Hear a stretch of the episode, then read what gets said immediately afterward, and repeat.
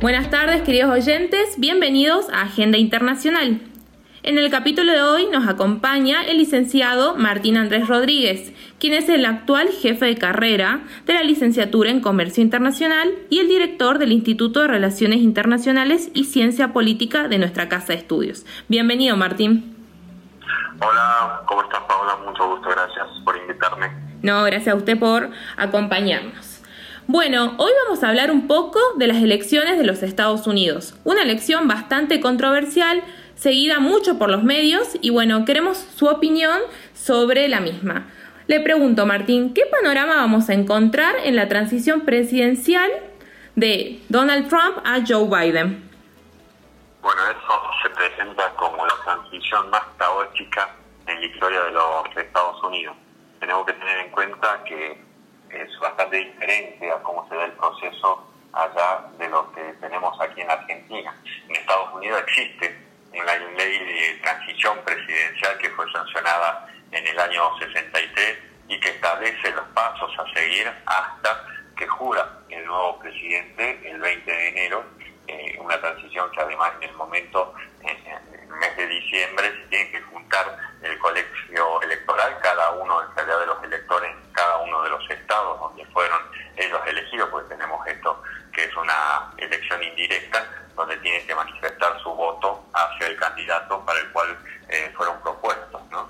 Pero este proceso incluye entonces que se cree un equipo por parte de la presidencia y un equipo de representantes del presidente electo aquellos funcionarios que, o personas que posiblemente se conviertan en funcionarios de segunda segunda línea ¿no? de, cada una de las secretarías o ministerios, en que comienzan a acordar eh, cuáles son las, acciones que se habían realizado, cómo es que se utilizó el presupuesto, los objetivos planteados, cuál es la situación en esas secretarias y entonces toma conocimiento el presidente que va a asumir de cuál es la situación real en la que se encuentra el país.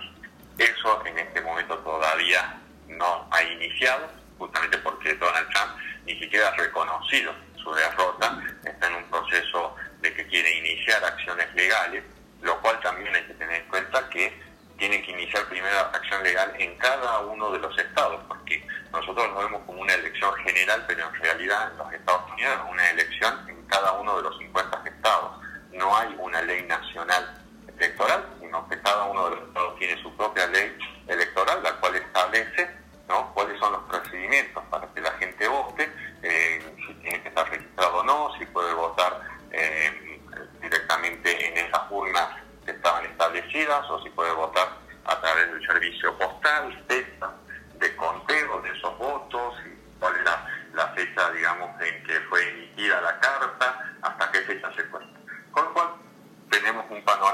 en algunos estados donde eh, por la cantidad de electores, eh, allí Donald Trump plantea que quiere un recuento o que, se ha cometido un fraude, cosa que no hay indicios. O sea, cada uno de esos estados ha manifestado que no hubo, que no hubo fraude, las autoridades electorales de cada uno de ellos. ¿no?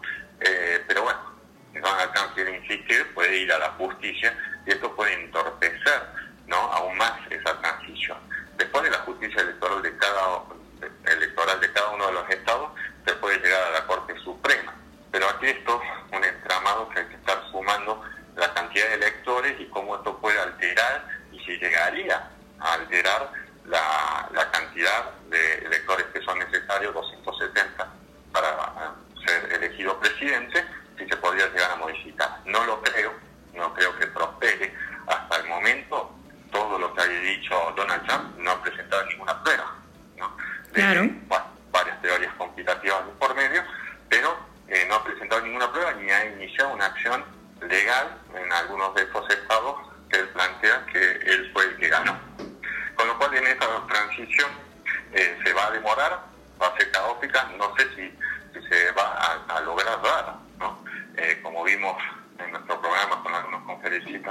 internacionales, tenemos que, bueno, el 20 de enero se tiene que hacer el traspaso de mano.